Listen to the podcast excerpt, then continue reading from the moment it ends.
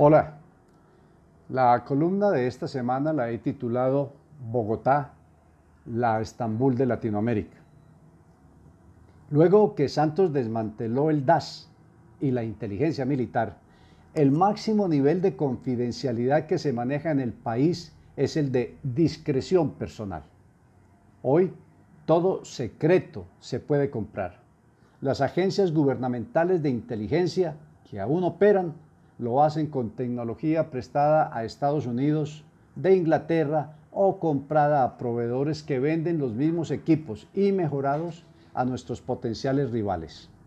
Los principales casos de corrupción nos los revelan el FBI, la DEA, la CIA o el MI5, algunas de las 15 agencias extranjeras de inteligencia y contrainteligencia registradas oficialmente. Las pruebas de esos escándalos se venden a la prensa amarillista y los acusados se ríen de cualesquiera de los tres sistemas de justicia actuantes, ninguno confiable, todos adquiribles.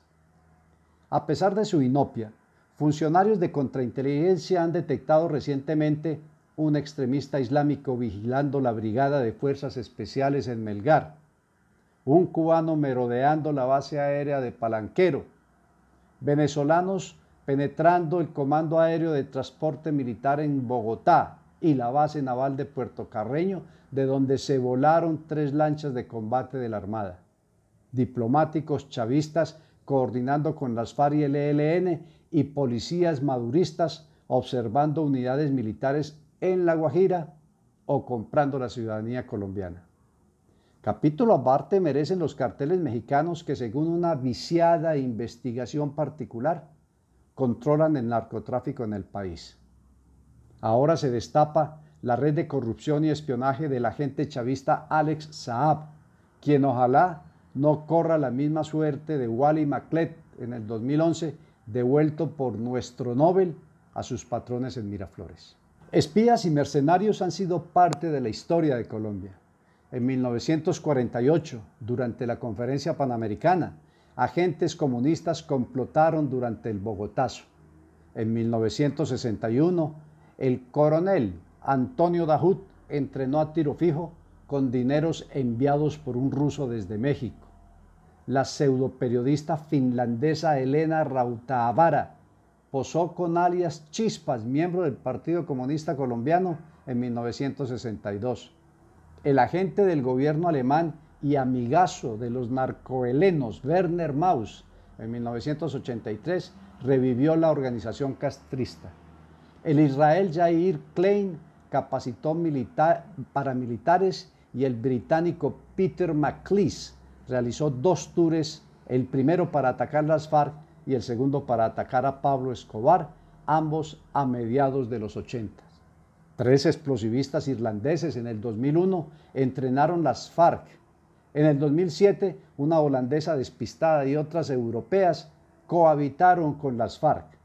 Un argentino, un chileno, ecuatorianos y venezolanos esbirros al servicio de los carteles de las FARC o del ELN, por citar unos casos, han delinquido en toda la geografía nacional.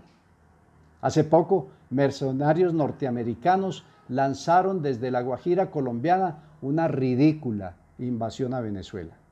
No es de extrañarse en 1818, en la guerra contra España, se contó con la participación de mercenarios británicos, irlandeses, James Rock y hanoverianos.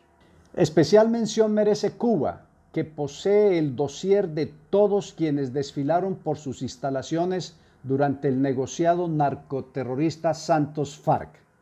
Grabaciones secretas, fotos, videos, documentos reposan en los archivos del G2 que, de acuerdo a la conveniencia, los compartirán con el SEBIN, el DGSIM venezolanos, con el DID nicaragüense o con quien consideren convenientes. Los oficiales e informantes del G2 campean por el país, hilando contactos, analizando dinámicas sociales y políticas de momento, planeando escándalos desestabilizadores, filtrando noticias, ayudando a caotizar el país mientras células de Hezbollah lavan dinero y acumulan información sobre potenciales blancos norteamericanos o judíos. ¿Qué hay que espiar a Colombia? En asuntos de defensa nacional, muy poco o casi nada. Pero Bogotá, por su excepcional ubicación frente al problema geoestratégico venezolano, Estados Unidos, México, Nicaragua, Cuba, Venezuela, Rusia, Inglaterra, Alemania, Francia, España, Irán, Hezbollah y China y Turquía por los laditos, la han convertido en la Estambul de Latinoamérica, recordando la importancia de esa capital turca durante la Guerra Fría. Y las consecuencias están a la vista, un nuevo ciclo de violencia que estalla. Hace 48 horas, alias Gentil Duarte asesinó a seis de nuestros soldados e hirió a siete más, mientras un verborreico senador maliciosamente acobardó al Estado para que suspendiera los legales y legítimos bombardeos. ¡Qué insensatez! Miren a Venezuela.